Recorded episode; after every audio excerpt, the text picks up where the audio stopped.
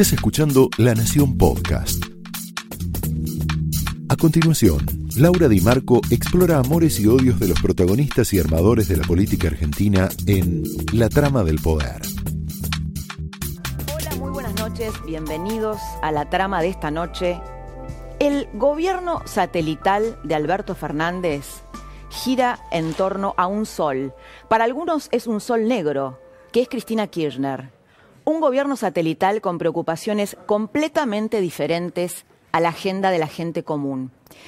Mira, en el gobierno hablan de guerra de guerrillas contra la justicia, persecución a jueces, carpetazos a periodistas, disciplinamiento a empresarios, la designación de un cruzado como Martín Soria, que les da miedo hasta ellos mismos, ¿no? En el Ministerio de Justicia hablamos. Definido por quienes lo conocen como un patotero y una persona peligrosa, cercana al bajo fondo del poder. El perfil de Soria, esta especie de ministro de defensa de Cristina Kirchner, ¿resuelve los problemas o los agrava? Pareciera ser que los agrava. Le resta en principio aliados al oficialismo en el Congreso para sancionar la reforma judicial que busca Alberto, no Cristina. ¿Te acordás que dijo que esa no era su reforma? Con Soria de ministro se amplió la brecha de diputados que no votarían la reforma judicial, sobre todo lo de los bloques federales. Eh, hay un exgobernador, eh, Alberto Beretilnec, un senador que lo conoce muy bien a Soria porque es su adversario en la provincia, que dijo esto durante esta semana que hizo mucho ruido de Soria. Lo escuchamos. ¿Nos define políticamente a Martín Soria? Un violento, improvisado, una persona sumamente agresiva eh, y capaz que con un cargo de esta característica producir hechos gravísimos en la institucionalidad del país. En el medio del drama de la pandemia, la falta de vacunas, una crisis económica terminal, el jefe de gabinete Santiago Cafiero se dedica también a chicanear opositores, como si estuviera en un centro de estudiantes, como una estudiantina. Lo vemos a Antonio Cafiero, que además tuiteó hace poquito, perdón, a Santiago, Antonio era un capo, Santiago es Santi. Eh, Santiago eh, tuiteó después del discurso de Alberto Fernández en su mundo paralelo, diciendo que, eh, destacando la gran campaña de vacunación que está haciendo el gobierno argentino. Pero vemos lo que dijo Santiago Cafiero. Debe estar para descargar ya el libro. ¿Debe estar qué? Para descargar. ¿En qué sentido lo decís? En el, en el Rincón del Vago. No, no. Rincón del Vago lo descargar. Alfredo Leuco, ¿cómo estás? Buenas noches, un lujo tenerte acá. No, muchísimas gracias, un lujo poder venir. Muchísimas gracias por la invitación, Laura. ¿eh? Bueno, ¿qué pensás de esto, no? Esto que dice Santiago Cafiero de un presidente democrático que hoy presentó su libro, votado por 10 millones de personas. Sí. ¿Qué pensás de esta, de esta chicana? Santiago Cafiero es una persona que tiene una gran fragilidad desde el punto de vista intelectual y político. Diría Chilaberte en el mundo del fútbol, tú no has ganado nada, tú no has ganado nada, Santiago. No puede levantar el dedito, menos refiriéndose a una persona como decís vos que ha sacado 10 millones de votos. Y acaba, acaba de tuitear una cosa absolutamente contradictoria con lo del presidente Alberto Fernández. Puso para chicanear a Macri, mientras otros hacen campaña, nosotros seguimos vacunando, dice Santiago Cafiero. Y el presidente en la cadena dijo, no tenemos más vacunas, tenemos dificultades, hay escasez en el mundo. ¿Quién dice la verdad? Cafiero, Santiago, que dice que siguen vacunando, o Alberto Fernández, que no hay vacuna. Le falta mucho, no le da el piné para ser jefe de gabinete. La verdad, Cristina no lo echa porque sería too much, ¿no? ¿Vos sabés la sensación que yo tengo? La sensación que tengo es que Alberto, que no dijo nada, no dijo absolutamente nada, fue la no cadena nacional. Sí Salió hoy, para no decir nada, para opacarle el, protagonismo a, Macri, que era un poco el protagonista político de este día. Me da esa sensación, no sé, es una tesis. Yo te voy a dar una primicia, Laura. Tengo el título, el título que yo pondría si tuviese un diario. Tengo el diario de Leuco, pero un diario de papel. Yo titularía Alberto anunció que viene el otoño. Eso fue el anuncio. anunció que llega el otoño a la Argentina. Muchas gracias, Alberto, no nos habíamos dado cuenta. Primer tema. Segundo, es verdad que utilizó para varias cosas. Primero, para opacar, eh, yo diría, la primera plana, la tapa de los diarios al presidente, al expresidente Macri. Segundo, creo que para crear un poquito de clima de temor porque mañana o pasado va a haber algunos anuncios con determinado tipo de restricciones que han acordado con los gobernadores. Y nada más, esos fueron los dos objetivos muy pequeños para hacer una campaña, una, una cadena nacional de esa característica, ¿no? Macri presentó su libro Primer Tiempo, eh, una presentación que para muchos es la preparación de un segundo tiempo en la política. Eh, estuvo el ex ministro de Cultura Beluto en esa presentación que nos grabó este audio después de la presentación. Mira lo que dijo Pablo Beluto eh, después de la presentación del libro. Acto creo que importante que marcó el compromiso con la unidad de Juntos por el Cambio, donde además quedó muy claro el valor que tiene para todos nosotros la experiencia de Macri en el gobierno, con lo bueno, con lo malo, con lo que hay para aprender, tuvimos hubo de todo, hubo emoción, hubo reflexión profunda y hubo críticas y autocríticas. Pero te hablábamos recién de las dos agendas, ¿no?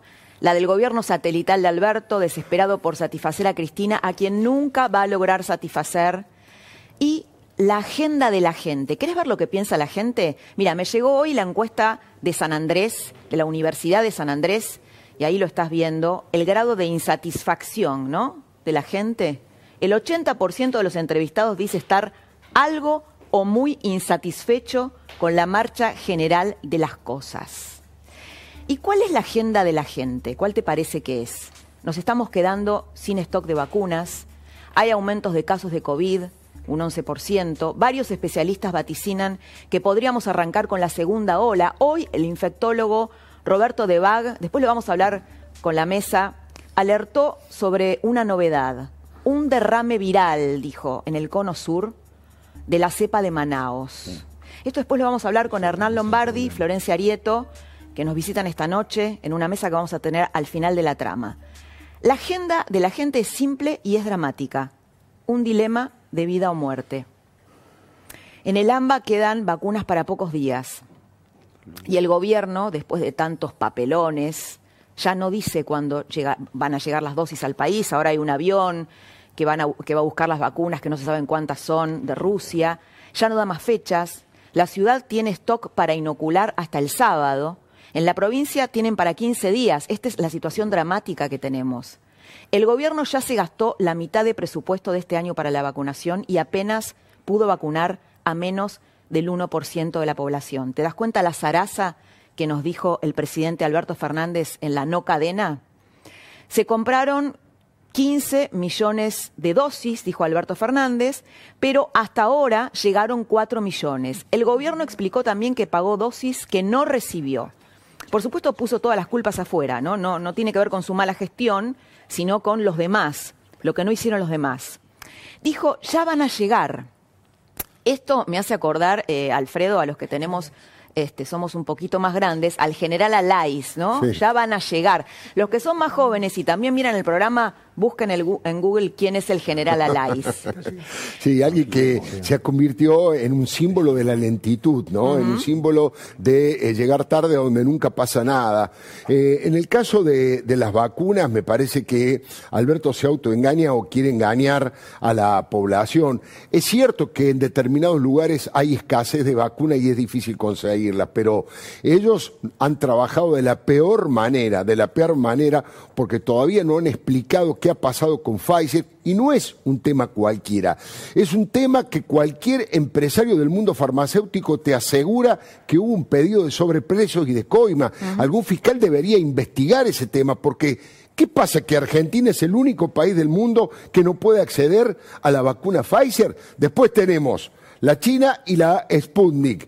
Quedan seis vacunas más. No están negociando para tratar de comprar. ¿Sabes qué pasa, Laura? Le piden que paguen al contado. No le dan crédito a la Argentina y le dicen, vos querés vacuna, pone la plata primero, ¿no? Eso es lo que está pasando. Mira, sobre la lentitud, Carla Bisotti dijo, todo, que esto me suena a otra cosa, todo lo que parece lento, nunca en la historia fue tan rápido. O sea, ahora ya no es la sensación de inseguridad ¿no? ¿Te acordás de la famosa sensación de inseguridad? Sino la sensación de lentitud. Es, decir, no es que las vacunas lleguen lentamente, sino que los argentinos tenemos una sensación de lentitud.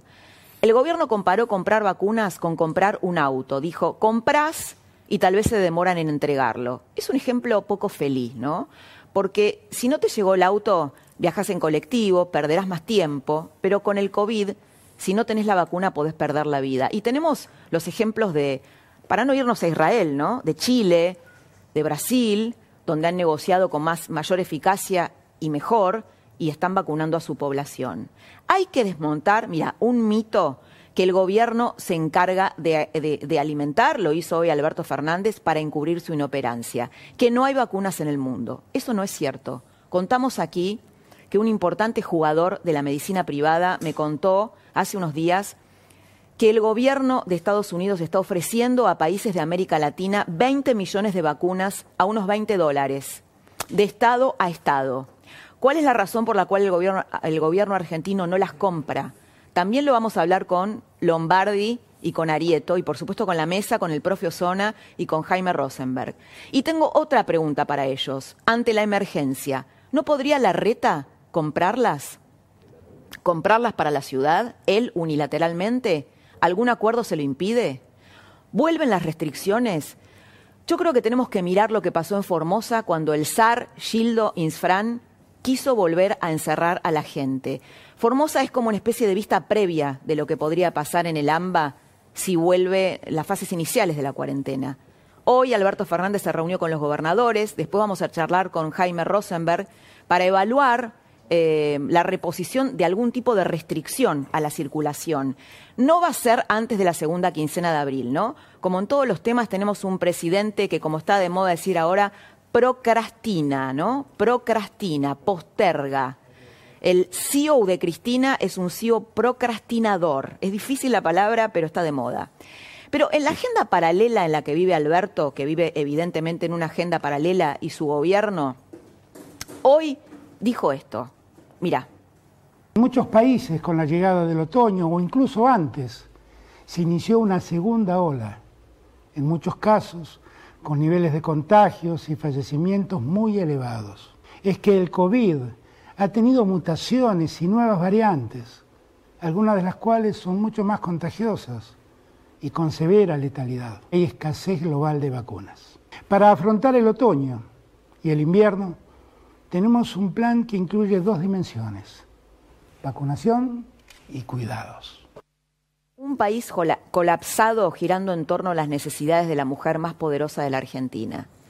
La expresidenta no está bien. No sé si alguna vez lo estuvo. Esto no lo dije yo, lo dice Macri en primer tiempo, el libro que presentó esta tarde. Y Vos sabés que esto, hoy me acordaba de las seis horas de conversación que grabé en el 2016 con Mauricio Macri durante el primer año de gobierno, mientras hacía mi libro M, es una biografía coral sobre el macrismo, que se publicó en el 2017. Ahí había pasado un año desde su asunción y después con Alfredo, cuando hablemos con Alfredo, eh, vamos a escuchar un audio de lo que él pensaba realmente de Cristina Kirchner en ese momento. En primer tiempo, el audio es imperdible, ¿eh? así, que, eh, así que espéralo, porque es imperdible. En, su libro, Macri parece desarrollar una tesis, ¿no? Esta tesis. Bueno, yo protagonicé un momento que fue un proceso de deconstrucción del populismo, viste que está de moda esta palabra también, deconstrucción, o sea, eh, desarmar una falacia, un relato, que no se puede resolver en apenas cuatro años. Es decir, según él, desde su perspectiva, no se trata de un fracaso, sino de un proceso de aprendizaje y de transformación. Es decir, vendrán otros tiempos. En 2016 le pregunté, escucha esto, escucha especialmente esto, si Juntos por el Cambio era un proyecto de poder o si por el contrario, él, Macri, podría ser un paréntesis entre dos peronismos. Entonces, él respondió lo que para él sería un fracaso al final de su primer mandato. Escúchalo. Bueno, lo vamos a escuchar después, lo vamos a escuchar después, que tuvimos un problemita técnico. Mientras la oposición o una parte de ella tuvo hoy su liturgia, mientras esto pasaba, Máximo Kirchner y Sergio Massa tejen una sociedad de la que te aseguro, si prospera, esto por ahí te parece medio extraño que yo lo diga hoy esta noche, pero si prospera esta sociedad, vamos a empezar a hablar de ella. ¿De qué se trata? ¿Sabes cómo le dicen los kirchneristas, Alberto, le dicen Fernández. ¿Te imaginas si la reta, hablando con periodistas, se refiriera a Mauricio como Macri? ¿Qué te quiero decir con esto? Madre e hijo ya no piensan en Alberto como un sucesor de sí mismo, sino como un funcionario que no funciona. La Cámpora preparaba su proyecto de poder para el 2027, pero ahora lo aceleró, está pensando en el 2023. Tenés que mirar muy atentamente lo que pasa en la provincia de Buenos Aires. Ahí hay una clave. El hijo de Cristina se encamina a convertirse en el jefe del peronismo bonaerense. ¿Por qué nos importa esto? Porque es el primer capítulo de la colonización del conurbano, el territorio donde reina su mamá y donde gana elecciones. Porque con ese cargo va a poder manejar la lapicera de las listas selectivas para este año. Además, tiene un aliado inmejorable, el juez Alejo Ramos Padilla, el juez de La Plata, el juez electoral, que seguramente le va a dar la razón en todo y va a impugnar o a rechazar las quejas que hagan sus opositores. ¿Qué busca Máximo? ¿Qué busca? De mínima, ser gobernador en el 2023. Por eso hoy hay una relación tensa entre Máximo y Kisilov. ¿Y Massa? Bueno, Massa nunca abandonó su obsesión. En este esquema que te estoy contando, muy prematuro aún, busca la presidencia con su nuevo aliado máximo. Mientras tanto, Alberto fue a un programa de televisión esta noche, este, esta semana, perdón, que se llama Fuego Cruzado. Y cuando empezaba a responder una pregunta, le suena la música del Titanic. Todo tiene que ver con todo. Esto fue La Trama del Poder, con Laura Di Marco un podcast exclusivo de La Nación. Escucha todos los programas de La Nación Podcast en www.lanacion.com.ar. Suscríbete para no perderte ningún episodio. Estamos en Spotify, Apple Podcast, Google Podcast y en tu reproductor de podcast favorito. Seguí escuchando La Nación Podcast.